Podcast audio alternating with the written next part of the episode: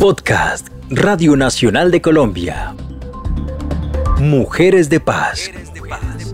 Con Olga Viviana Guerrero.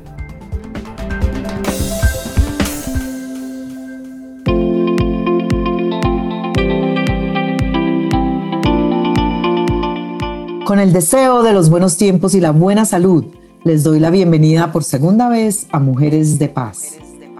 Este espacio de la Radio Nacional de Colombia creado para hablar de la reincorporación de mujeres excombatientes a la vida civil. Sus inspiradoras historias nos dejarán muchas enseñanzas, no solo sobre el perdón ni la resiliencia, sino también sobre el amor, la familia, los derechos que tienen como mujeres y el papel importantísimo que juegan en la construcción de la paz.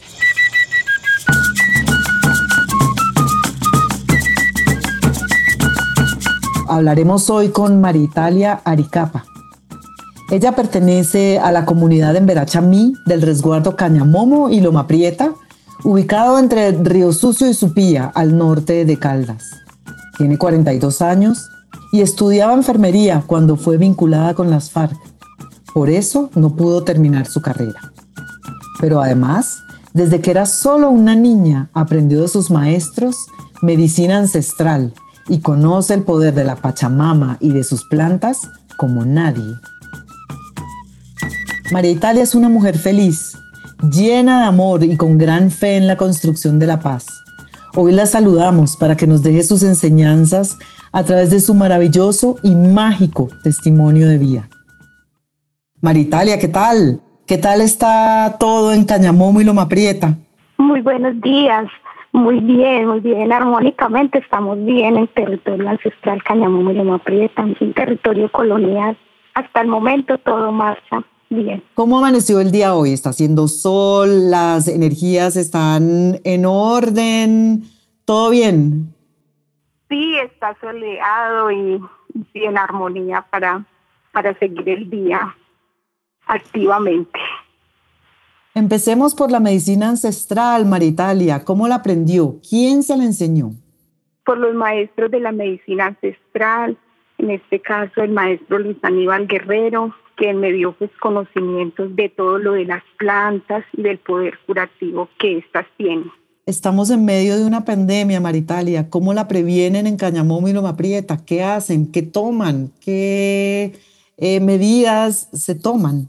Sí, en el caso de, del COVID, pues nosotros pensamos que es producto del desequilibrio del armonioso con la naturaleza y con la Pachamama, el cual nos ha puesto a pensar esas reflexiones a nuestras vidas, como un poco podemos, cómo podemos vivir y cómo no necesitamos de lujo ni podemos y podemos descansar, dejar descansar el planeta de la contaminación. Acá le hacemos la prevención, las bebidas del mango, de cañagria, de todas esas plantas que resultan en nuestro territorio. Y también hacemos vaporizaciones con eucalipto, tomamos el ajo, el jengibre, muchas, muchas plantas que resultan con el poder curativo para esta enfermedad. ¿Ha habido casos de coronavirus en el resguardo? Sí, en el territorio han habido casos, pero, pero no han ascendido a, a mayores, por lo que pues a como han resultado se han recuperado a través de la medicina ancestral. ¿Cuál es la planta más poderosa, Maritalia? La planta más poderosa que da la Pachamama, la Madre Tierra. No hay plantas más poderosas, todas son poderosas y todas son sagradas. Es cuestión de ponerle fe y ver de que esa planta nos puede ser útil para consumirla y para nuestro tratamiento de alguna enfermedad. Y entonces, María Italia, ¿usted le gustó tanto esta medicina ancestral que se puso a estudiar enfermería? ¿Dónde estudió enfermería? ¿Cómo le fue con eso? Sí, el hecho era alternar las dos medicinas, tanto la ancestral como la occidental. Lo de la enfermería la aprendí en la escuela departamental de con sede en Río Sucio. Ahí estuve durante dos años y estuve trabajando en dos puestos de salud. Y entonces ahí fue cuando la vincularon con las FARC. Cuéntenos ese pedazo de su historia tan dramático. Sí, en el, en el 2011 exactamente yo estaba trabajando, ya pues cuando resultó que tenía una orden de captura, fui a la cárcel, me condenaron a nueve años de prisión por rebelión.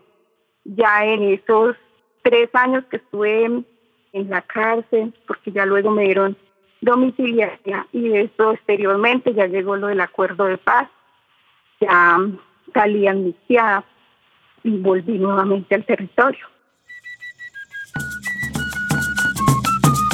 María Italia es una de las 1.379 indígenas que están en proceso de reincorporación actualmente en Colombia. De ellos, 27 son en Verachamí, como ella, 6 mujeres y 21 hombres. Cuando se firmaron los acuerdos de paz, todos debieron pasar por una ceremonia de armonización para poder volver al territorio. Son rituales frecuentes que ellos consideran necesarios para volver al equilibrio con la madre tierra y todo lo que ella comprende.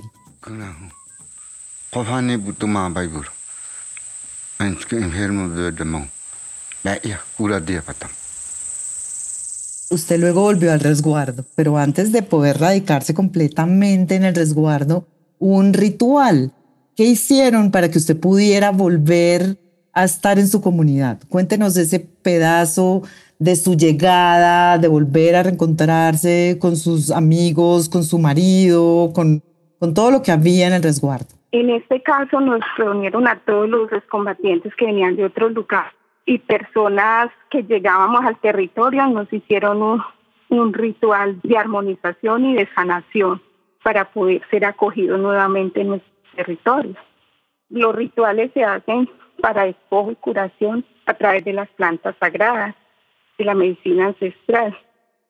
Es un ritual que lo hacen, en este caso fue de sanación, para traer las buenas energías y para que la madre naturaleza nos acogiera y para tener el equilibrio.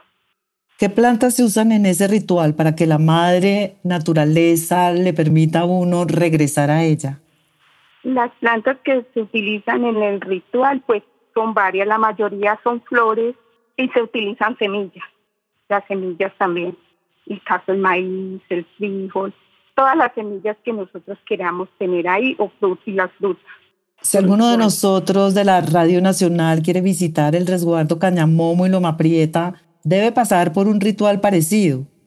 Sí, él debe de, ante todo, pedir permiso a las autoridades tradicionales, porque pues cuando llegan personas que no son del territorio, deben previamente pedir un permiso y ya luego si ya la persona que desee que se le haga el ritual, entonces ya hablar con los médicos ancestrales y ya ellos deciden si le hacen el ritual y dónde, o sea, el lugar. Ellos disponen del lugar para este ritual. Hace casi un año, cuando inauguraron los cinco estanques de la finca La Pangola, donde funciona el proyecto piscícola de Comipaz, los maestros también lideraron una ceremonia con la intención de estimular la fertilidad de los lagos para que la producción fuera abundante. Y les funcionó. Ya recogieron 8.000 tilapias y ahora van por las 14.000. Este proyecto productivo no solo es orgullo de la comunidad, sino también de entidades como la Agencia para la Reincorporación y Normalización, la Gobernación de Caldas, las alcaldías de Río Sucio y Supía, la Universidad Nacional, el SENA y la ONU, las cuales respaldaron, apoyaron y acompañaron la iniciativa. El Consejo Nacional de Reincorporación ya aprobó el emprendimiento como proyecto colectivo individual y los excombatientes que participan, 12 en total, recibirán el incentivo de 8 millones de pesos que le corresponde como parte de su proceso. Preguntemos entonces a María Italia, ¿cómo iniciaron el proyecto? Una cooperativa que reúne excombatientes de la guerrilla, víctimas y comunidad en un proceso de reconciliación. ¿Cómo fue ese proceso, María Italia? ¿Cómo hicieron para reunirse y trabajar todos juntos? Con antelación se hizo una reunión, se citaron las personas, o sea, eso se hizo con el resguardo indígena, estuvimos en reunión y ya pues ahí cada persona se le preguntó si quería ser parte de la cooperativa y en este caso pues más nos interesaba de que las víctimas hicieran parte de esa de ese proceso ya que ahí se iba a ver la reconciliación y el perdón, que pues íbamos a seguir adelante con todos nuestros proyectos a un futuro. En este momento estoy en Comipaz, un proyecto que nos llena de orgullo, pone a pensar que vale la pena seguir apostándole a la paz, que esos lazos de unidad que se han construido con las víctimas y con personas de la comunidad nos siguen fortaleciendo para el bien de todos y de nuestro territorio. Al principio pues fue duro la creación de los lagos, nos tocó poner granito de arena, con la ayuda de las dos alcaldías de Sufía y Río Sucio, pudimos hacer posible de que estos lagos se construyeran y ya pues, nosotros las víctimas y los combatientes pulimos y organizamos ya los lagos a como están ahora. En la ARN dicen que ha sido muy exitosa la siembra de tilapia. ¿Quiénes componen esa cooperativa? ¿Cuántas personas son? ¿Cuántos hombres? ¿Cuántas mujeres? Háblenos un poquito más de ese proyecto tan interesante. En estos momentos tenemos 28 asociados en la cooperativa. Mujeres somos 10 y el resto son hombres. Pues hasta el momento hemos sacado ya la cosecha, hemos sacado 660 kilos y en espera de una segunda cosecha más grandecita. ¿Cómo comercializan esas tilapias? La comercialización se ha hecho en los pueblos cercanos, en este caso Río Sus y Tupía, en los supermercados y en las personas de la comunidad. Por el momento no tuvimos ninguna dificultad en la comercialización de la primera cosecha. Y ahora se están haciendo pues contactos con, con otras personas para que nos compren ya la segunda cosecha que se dará en dos o tres meses. ¿Y el dinero de esa primera cosecha lo están invirtiendo para la segunda? Sí, porque para la primera, con el proyecto que la gobernación de Caldas, o sea, la, la inversión del primer proyecto lo hizo la gobernación de Caldas. Con eso empezamos. Y ya esta segunda, esta segunda fase, ya con lo que recogimos de la primera cosecha, hemos estado invirtiendo ya en la segunda fase. Bueno, pues Maritaria les cuento, queridos oyentes, que tiene un compañero de vida desde hace 10 años, se llama Albeiro Cañas y Albeiro Cañas no pertenece a la cooperativa. Ella nos va a contar la historia de amor con Albeiro. ¿Dónde conoció a Albeiro, María Italia? Yo lo conocí acá mismo en el territorio indígena. Es una persona que es muy amorosa, muy comprensiva. Hemos trabajado juntos. Y pues para mí el trabajo debe ser en pareja, no, debe haber discriminación por el hecho de ser mujeres todos tenemos los mismos derechos y los mismos deberes y por eso él desde el principio siempre ha estado ahí pendiente de mis hijos, de mí y de todo lo que hay que hacer en la casa.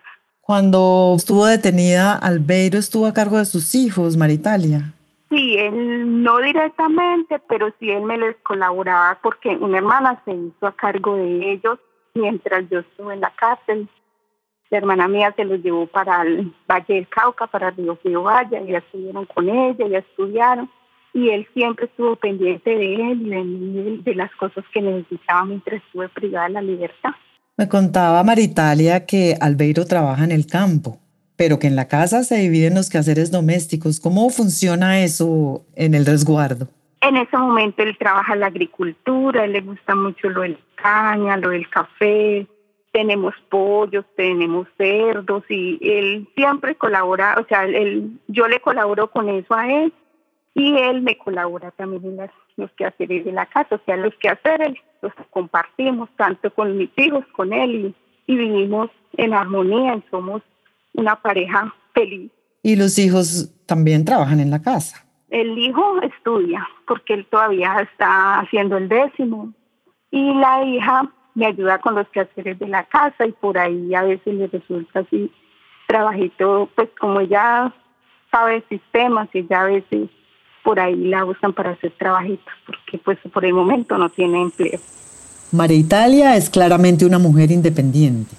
Así lo demuestran sus estudios de medicina ancestral, su paso por la Academia de Enfermería, su trabajo en el puesto de salud y las labores que ahora desempeñan con Mi Paz. Por eso se vinculó a la Asociación de Mujeres del Resguardo y desde ahí apoya a sus congéneres cuando son víctimas de maltrato. Maritalia, en el resguardo hay machismo. ¿Cómo se comportan los hombres con las mujeres? ¿Hay un trabajo que hacer ahí como de equidad de género para que haya una igualdad, para que no haya problemas en las casas y que se considere que las mujeres son iguales a los hombres, que se deben respetar y tener clara su importancia? Sí, en el territorio sí aún hay machismo. Igual pues nosotras como mujeres, yo pertenezco a la Asociación de Mujeres de Resguardo Cañamón y Loma Hemos estado haciendo campañas de la no violencia contra las mujeres. Campañas se han hecho en los colegios y en las, reuniones en las comunidades. Y si hay pues algunos casos que nos llegan a nosotros, nosotros los remitimos a, al cabildo, que es la autoridad. De allí ya ellos deciden qué hacer con esa persona que ha violentado, con esa persona que ha maltratado a las mujeres o los niños. Y de ahí ya se designa la ruta a seguir. ¿Qué le puede pasar a un hombre que maltrata a una mujer en el resguardo, Maritalia? ¿Cómo es el castigo? Es requerido por la autoridad tradicional, en este caso el gobernador y la guardia indígena. Se lleva a la casa donde se hace la resocialización y allá si se encuentra culpable, pues el castigo es el trabajo. Si es padre de hijo, entonces el dinero que le van a pagar a él se lo dan a la familia. ¿Qué tipo de trabajos son esos, Maritalia? El trabajo puede ser cogiendo café, desherbando caña o rozando potreros. Bueno, el trabajo que haya en el momento por hacer. Muy bien, María Italia. Y ahora, más tarde, ¿usted para dónde va? ¿Va para el cultivo de peces o va para el campo? ¿Qué va a hacer ahorita más tarde?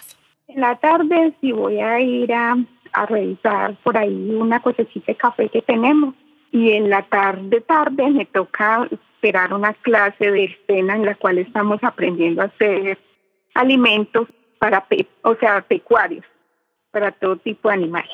Muy bien, Maritalia, muchas gracias por su tiempo, por regalarnos su mañana hoy a la Radio Nacional de Colombia. Esperamos volvernos a encontrar y que sea muy exitoso el segundo cultivo de tilapias allá en Loma Prieta y Cañamomo. Cañamomo y Loma Prieta, ¿verdad? Al revés. Cañamomo y Loma Prieta. No, a ustedes, muy contenta por esta entrevista, sí, y seguiremos apostándole a la paz, porque consideramos que es la base de la convivencia armónica entre la sociedad y la naturaleza, porque la paz nos lleva por el sendero de amor, perdón, armonía, reconciliación con los demás y con nosotros mismos, y ahí estaremos siempre y muchas gracias a ustedes. Y ahí estaba, esa era María Italia Aricapa del resguardo Cañamomo y Loma Prieta, quien cree en la paz, cree en la armonización y es una de las 1.210 mujeres en proceso de reincorporación que está vinculada a un proyecto productivo y trabaja duro y convencida para salir adelante. Les dejo su historia para que la piensen con el corazón y como nosotros desde Radio Nacional de Colombia le envíen mucha buena energía para que sus lagos sean muy fértiles y produzcan cada día más y más tilapias.